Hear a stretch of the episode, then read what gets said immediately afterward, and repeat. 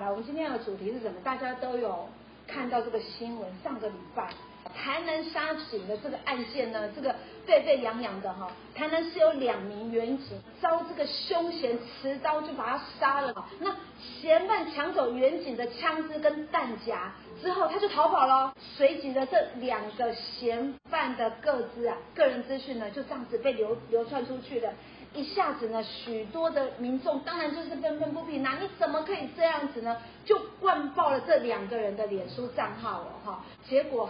真的很乌龙，事后呢才发现说这个凶嫌呢，你是记得要去连我本啦，你看嘛呀，这是不是很乌龙呢？哈啊，到底是安怎嘞？为什么会有发生这样的事情？哈，所以呢，几年前也发生了，大家不晓得还有没有印象？哈，有那个铁路铁路杀警察的这个案件，好，然后连带的像这一次才上个礼拜发生的事情，台南杀警案，好，两者呢就是。都是出在于这个警察执法的这个界限怎么去区分哈，所以今天要讲什么？今天的重点来了哈，大家要仔细听了。好，第一个问题是什么时候警察可以合法使用枪支保护自己？他可以掏枪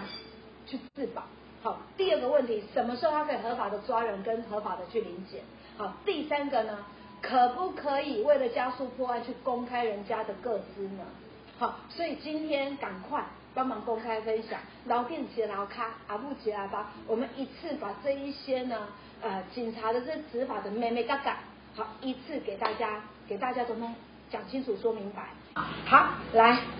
现在先讲吧。一干人等，他可能是被误判的，他可能是被冤枉的，可是这个共。各自可以公开吗？安律师，他其实是根据我们这个刑事诉讼法两百四十五条第一项规定，就是所谓侦查不公开的原则。嗯、其实原则上是说，你侦查中是不能够哦，为了保障说相关人士的这个名誉跟安全，你是警察是不可以，或或检察官其实也不可以为等先犯就就确保就把这些这些相关有嫌疑的人就把他名字。放出来了，嗯，哦，原则上是这样，但是呢，基本上、哦、可以公开的，对，但是原则上，因为，但是因为我们现在目前这个状况，比如说像之前有犯犯下所谓杀人，或者是放下性侵、想女童这种杀人杀人这种嫌疑犯，那当然对社会治安有很很严重的影响。那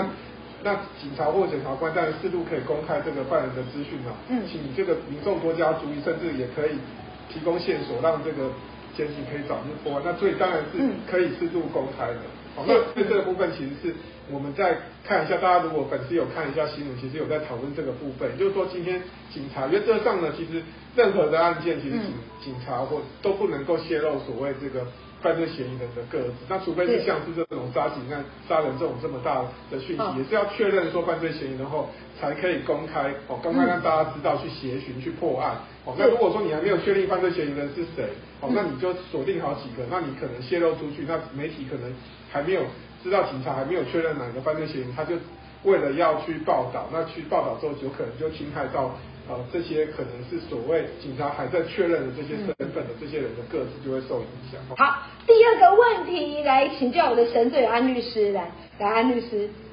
警察他可以随时冲进人家的家里，然后随时去抓人家吗？好，那这个东西如果说假设哦，你今天要到到。到人家家，到到你家去搜索，说必须警察哦，警察或者是说检察官必须要有搜索票。嗯。那根据刑事诉讼法规定是要有搜索票，但是如果有以下三种状况的话，其实检警不需要有搜索票就可以进到你家去抓这个这个在逃这个犯人。嗯。比如说我们警察已经有确定说，比如说今天这个外衣间的这个逃犯可能在你的社区看看到，那可能他今天看到之后，他可能今天就问到说，哎，可能已经有问到社区的这个警卫说，哎，这个。逃犯已经躲到跑到里面去了，嗯、那警察这个时候就已经确定，因为经过经过这个管理员或者是社区的这个总干事已经有讲说有有看到有人进去，那这个时候他就可以进到这个社区，可能冲他看到冲到哪一家调监视器看，他就可以进到这个。这个这个 A 的家里可能某他躲到 A 的家里，就可以进到 A 的家里去搜索。所以第一个原则是说，被告确定是在这个这个屋子里面，然后今天有一些线索认为他在屋子，他才可以进来。OK。所以第一个原则是被告必须要在在这个屋子里面，那必须要有线索才可以去确定。嗯。那第二个就是说，如果现行犯，比如说今天有一个人在路上偷东西，可能警察有看到进到追捕，可能进到一个社区里面，那一样就是他也确定有一些线索认为说他在里面的情况之下。那这个时候当然就是。这个时候当然就是可以，你可以进到这个屋子里面去抓人。嗯、就是说，刚刚讲到是被告，这个讲到是现行犯或者是犯人哦，犯人可能是脱逃的犯人，嗯、像外衣间这个犯人脱逃进去，是那警察有一些线索认为说他已经进到这个社区，要赶快把人抓出来，否则他有危险性。那这时候就不需要搜索票。哦、OK。那第三种状况是属于说有人在。在屋子里面犯罪，那可能是情况急迫。比如说，常常我们看到说警察会突然为了什么专案去去临检啊，比如说到旅馆临检。那如果说警察听到走廊上有人在那边哭喊。哦，这时候有人殴打的声音，就有可能说，这个到底已经发生，已经发生危险，发生这个等于是里面有人在发生一些可能一些案件，可能至少是伤害罪这些案件的时候，对，他情况急迫的情况，他就可以破破门进去，他就会要求这个旅馆的人提供钥匙，他就进到破门进到进到旅馆这个房间去看一下，说到底是不是有犯罪在发生。好，所以以上这三种状况，就是说警察没有搜索票的时候才可以进去。如果说例外的状况，警察要到你家去做搜索的时候，或他进去你家，他可能表明身份说他进去你家看的时候，这时候你其实是，除非有这三个事由，你才可以同意他进入，否则的话就看你要不要配合，让他进去去里面去搜索或要求你提供资料。懂。所以如果有这三种状况的时候，也不管这个呃住的人要不要配合啊，警察就是会直接进去了啦。好，因为情况危急嘛。对，情况危急的情况下，而且今天警确实他今天已经有询问过说，说、嗯、已经看调调社区的监视器，已经知道有人在房子屋子里面，可是可能可是可能是说管理员也确认说有人进去，好，社区的哪一间屋子里面其实也是可以。也是可以进去，没有搜索票就可以进到这个这个特定的这个屋子里面去做一些搜索。OK，好，那我这样对起来了，平常有点误会人家电影或者是电视了，人家都嘛是情况危急的时候才冲进去的，就是符合这三个原则嘛。对要不我现在回忆起来，哎，有些真的会叮咚，然后就搜索票先拿出来，然后穿着警察的，就是有啦，有这个搜索票了。我想说，对那当那凊彩的港弟弟，安尼。会把人家惊吓到呢，这样其实是很不好的哦。对，原来不是，是这三个情况的时候没有说手票，因为这是算是情况危急。对，好，所以先制止，就先制止，警察有有执行公权力嘛，所以先制止再说了哈。好，那讲到这个北到现在哦，北狼这里哈，除非三种例外。好，那另外衍生一个问题了，什么时候可以开枪？对，那这个、嗯、这个时候警察什么时候可以开枪？对啊，会就是其实就涉及到说我们现在抓警案，这个警察可能他用枪的时机没有太快，就被警就被持刀的歹徒哦，就被两个就被就被杀死，被砍被砍到五五十几刀就身亡。对，哦，那所以这时候我们也会就让粉丝知道说，到底警察什么时间什么时候可以开枪，为什么会发生这样的问题？是，好，那第一个状况就是只有只有是在核定的这个。器械，就是说今天，比如说它包括说警棍啊、警刀或者是各式手枪，哦，这些东西只要经过核定的器械，它才可以使用。嗯。那第二个就是说，就是重重点来，就是说它必须要是在急迫的情况之下，而且不不于必要的程度。嗯。那什么叫做急迫需要不于必要的程度？就是说，在根据这个警械使用条例第四条，就是说，哦，类似要。危害严重危害治安，对对警察的生命有危害的可能的时候，警察才可以开枪。好，吧像这种状况，其实是说我们警械使用条例现在就有被诟病的部分，就是说这个明确这个条件哦，这个法条太不明确，所以警察现在实务上警察拿捏这个急需需要这个界限，其实是他并没有，因为法条上并没有讲说什么时候可以急需需要，或者是而且因为开枪要写写报告。也会受到督察室的这个行政调查，哦，那甚至是说有可能现在还有我们之前还有新闻说有一些警察就开枪了，就把这个这个逃跑的这个嫌疑犯射死了，就反而会被警察会被提告说过失致人于死，甚至被提国赔，所以种种原因导致。警察在用枪上面就是会窒碍难行，他怕说今天开枪的时候要写报告，还写书面报告，那或者是说他今天开枪追捕逃犯，他用枪不当的时候有可能会被缠授五六年以上，所以就导致警察在用枪上面就会有会有窒碍难行，甚至是说我们这样的命案杀警案的命案产生。好，所以这个都这个部分都会影响到说现在警察用枪上面的时机上面就会受到限缩，所以才会讨论到说要不要做修法这个问题。好，安律师，这警察真的人民保姆好难为，不开上医院，因为不开可能会被打嘛，或者是会被会被那个会会别人变成他打他，不开上法院啊，不开上医院，他开了上法院，对，哈，而且还可能会成为被告，对，哇，所以其实真的也是很为难的哈。刚才我听到安律师讲说，还要写很多报告，还要写很多报告，所以带进去，但行为这里干单，你知道吗？事情不是我们想象的这么简单哈。人民保姆，然后除了锻炼自己、保护人民哈，然后呃维持治安之外，他还要写报告呢。那你最好是这这这整个执法的过程当中，你都妥当处理。没有的话呢，你可能会吃上官司哈。所以其实这个也难为了。所以好，那大概都知道一下，大家有一个概念。那其实接下来的重点才是今天要跟大家讲的重点。好，好，那就是我们可能或多或少会遇到临检。或者是或多或少不晓得什么样的状况，好，反正就在那一个环境里面，你可能会遇到被盘查。警察可以随便临检或者是盘查吗？应该要有一些限制吧，好，或者是应该我们要怎么样，我们可以自保？来，安律师。那这个时候就要提醒大家，那第一个就是说，哦，临检的时候必须警察要表表明身份，嗯、就是说他在临检的时候，他表明他是警察的身份，他才可以给临检。那基本上这个。应该是很好去分辨，那通常警察是都通知的。对。那第二个，他临检必须要有六大的理由。那第一点就是比较常遇到，就是合理怀疑你有犯罪嫌疑，或者你有犯罪嫌疑。嗯。那像这个跳舞的老师，其实就是他觉得他神色紧张，觉得他有要犯罪，所以他就是用这个理由来去去要求说他要提供证件来做临检。那当然，这个不能用。其实我们简单来讲，就是你不能用神色紧张就要求你提供临检。是啊。但有些人看到，像警长看到警察就很紧张。对啊，不是我跟你讲，一般我们从小被教育有没有？你也不乖，你也不乖，我叫警察来跟你聊。对。有没有？所以从小记得我们的印象当中，我们对于警察是又爱又怕，你知道吗？就是知道他可能会保护我们，可是更怕的是什么？一个来跟你聊，好，他会把我们抓走。有没有？因为爸爸妈妈都是在招呼我们呐、啊，所以我们对警察的那个印象是也很有威严的。然后他随时可能要会把你抓走，所以你看到警察的时候，你第一个你根本还搞不清楚状况的时候，你第一个会想哦，我到底犯了什么错？真的，我我们会这样的变成一个很很很很合理化的一个思考。就会先紧张起来了，所以看到警察警察神色紧张，开始惊惊悚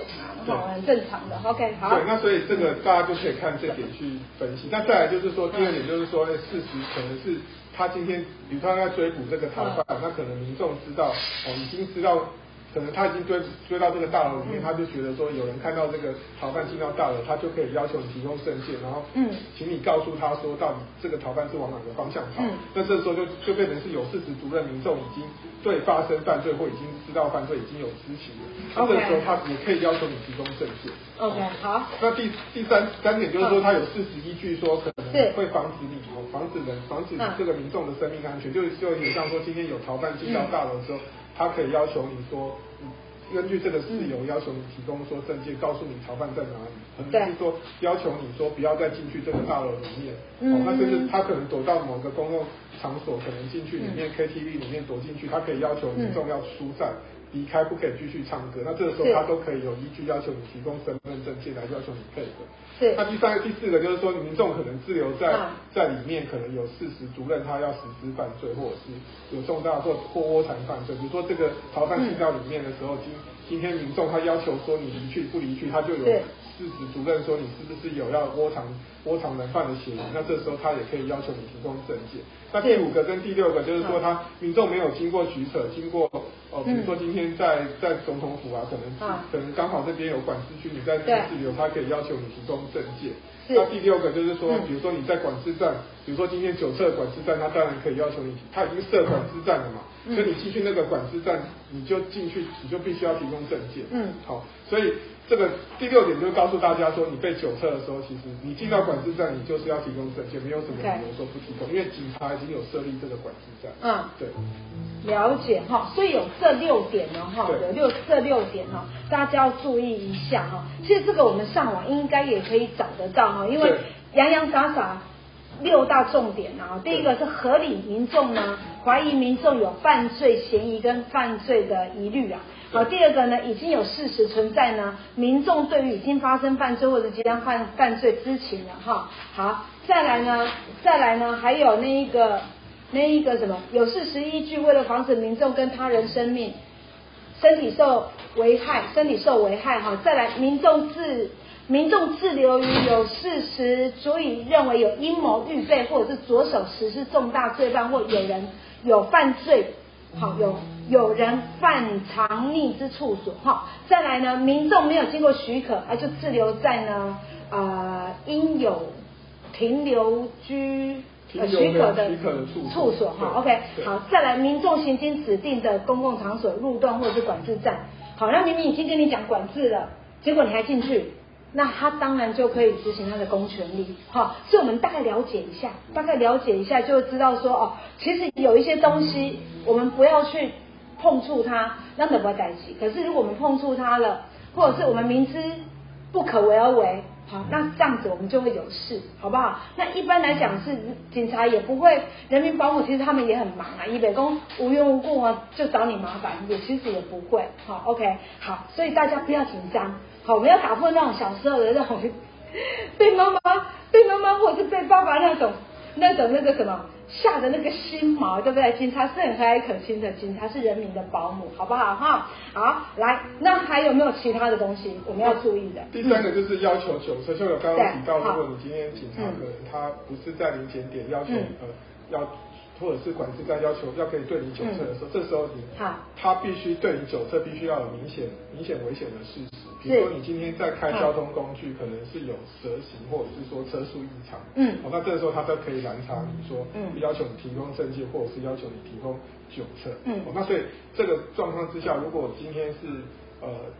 所以你在路路上如果被在不是管制站被临检的时候，你可能要。如果假设你有开车，然后有一些蛇形或车速异常，那你就必须要接受警察的临检。那假设如果你今天是没有这些状况的话，那警察要临检你的时候，这时候你就可以要求警察说，告诉你说，到底你现在是到底是有哪些可能有犯罪嫌疑，他必须要表明，那才可以对你做酒测。对，了解哈，好，OK，好的，哇，今天大家一定收获满满了。最后，我们用一分钟的时间，我们来快问快答，好不好？哈，让安律师呢，因为人是来来去去的，我们来让新进来的人知道说，哎，给他早安听早会冲一下哈。我们今天在讲的是什么？我们今天讲的是有关于警察在执行公务那个范围，还有哪一些东西呢？哪一些情况之下呢？我们是。我们是可以接受不被临检或不被盘查的。那一些情况之下，如果我们没有配合，让等级的断掉，好不好哈？所以最后一分钟来快问快快答。那如果你们有平常什么什么事情，欢迎私讯早安庭长。好，那因为法律的问题，就像刚才的这些朋友一样，文字化，然后讲得清清楚楚、明明白白的，这样我们安律师在回答的时候也会比较精准，好不好？好，好，那我们现在就开始了哈，来。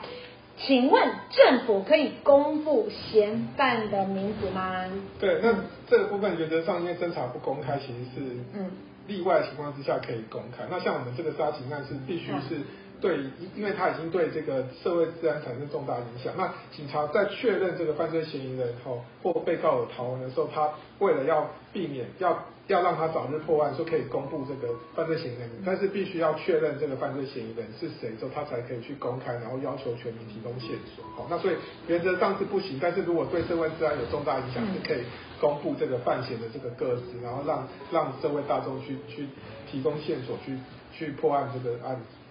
OK，好，那再来，警察可以随随便便就冲进住家去抓人嘛？好，那当然就是说，如果我们在追捕，可能警察追捕逃犯，如果进到说你周遭的这个社区，那这个警察要。到你家或到朋友家，到你朋友家去收人的时候，必须原则上要有搜索票，但是例外情况之下，可能已经主任说被告或犯罪嫌疑人在里面，那或者是说有主任说这个已经有人躲在里头，可能在里面可能会有犯罪的情况，而且是情况紧急，比如说今天有一个人已经躲到旅馆，那可能在旅馆房间里面又又挟挟持了另外一个人的时候，那当然就可以破门进到这个旅馆房间里面去。嗯，对。好，好，那警察什么时候可以开枪呢？对，那这个时候就是说，现在目前这个警械使用条例其实规定说，必须有受到说严重的社会治安对警察有生命生命的危受到危害的可能，才可以开枪。那必须不能为逾越这个必要的程度。好，那所以这个部分其实是说，警察也必须要有有一个重要的，必须要对他生命有一些威胁，那必须有逾越必要的程度，才可以做这个开枪的这个动作。好，然后最后就是大家切身的问题了哈，警察可以随便临检。或者是随便盘查吗？对，那首先假设你如果在路上被警察有要求临检或检测的时候，嗯、这时候你就要可以要求警察要提供他的表明他是警察的身份。嗯。那第二个就是说，当你在路上被临检的时候，其实最重要的，其实最重要的一点就是说，必须要有他必须合理怀疑你有在犯罪或有犯罪嫌疑之余的时候。他才可以要求你做临检，所以我们刚刚提提供那个中立这个老师的这个例子啊，所以警察不可以因为说，哎，你神色紧张，我就要求你给你搜索，他必须要告知你说，到底你现在犯了哪一条有有犯罪嫌疑。嗯嗯。如果他讲不出来，其实你可以你可以拒绝这个临检。那另外我们再提醒大家，就是说，如果你在路上可能没有没有经到管制站被被酒测的时候，对，那这时候呢，警察要告诉你说，你有。你到底有哪一些明显危险的事实？比如说，你真的假设你今天开车开在在蛇行，或者是说开开突然速度突然变很快，那警察当然会认为说合理怀疑你是有在酒测，那他当然可以对你来做酒测。好，所以当这几点就让大家分分享一下，就是说让大家知道说，当你被酒测被临检的时候，你是什么情况之下，警察才可以对被你对你来做酒测。OK，好，这样理解了吗？哈，所以好，那谢谢我们的神队友安律师，谢谢大家，谢谢大家。好，那也希望呢，真的大家持续支持早安庭早，好，让我们把满满的法律常识带回家。OK，好的，下次见啦，拜拜。拜拜。